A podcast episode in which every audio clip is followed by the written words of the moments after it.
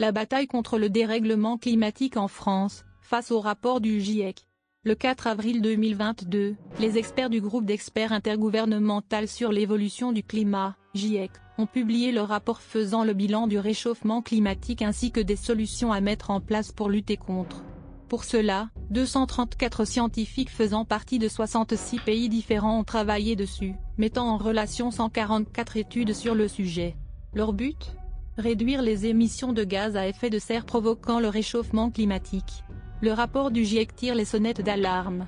Selon les experts, d'ici à 2050, un milliard de personnes pourraient vivre dans des zones côtières menacées par la montée des eaux. Une chose est claire. Actuellement, plusieurs populations connaissent des sécheresses à des périodes différentes de l'année, et ce, à cause du réchauffement climatique. L'objectif que les pays doivent atteindre, selon le rapport, est de limiter le réchauffement climatique à 1,5 degré Celsius. Cela fait des années que les experts du GIEC alertent les gouvernements quant à la situation critique provoquée par le réchauffement climatique.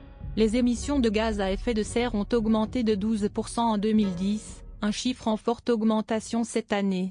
En 2030, la température de la planète augmentera de 1,5 degré Celsius alors que dans le rapport précédent du GIEC, elle aurait dû croître 10 ans plus tard, en 2040 le constat catastrophique ne cesse d'empirer.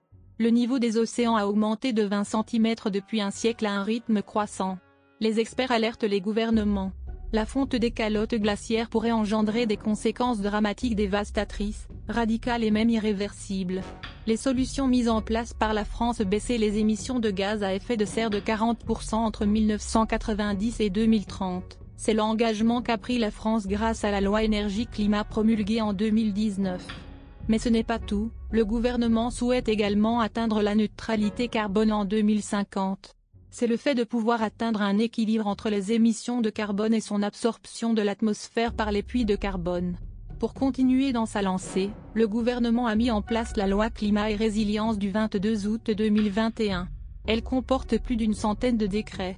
Il comporte, entre autres, l'interdiction de faire de la publicité traitant des énergies fossiles en 2022, la mise en place d'étiquettes gouvernementales informant les citoyens sur l'impact pour la planète des aliments qu'ils utilisent, un menu végétarien par semaine dans les cantines scolaires, l'obligation d'installer des panneaux solaires ou des toitures végétalisées sur les toits des grandes surfaces, des bureaux ou des parkings.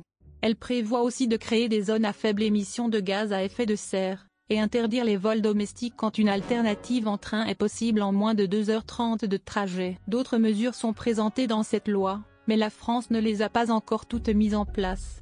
Le 3 février, le rapport de l'Association en faveur de la transition climatique, Réseau Action Climat, RAC, a démontré que la France ne mettait pas en place toutes les mesures afin de lutter contre le réchauffement climatique. Ce rapport affirme aussi que les pays les plus développés sont ceux les plus responsables de ce dérèglement climatique, ce sont donc ceux qui doivent le combattre encore plus.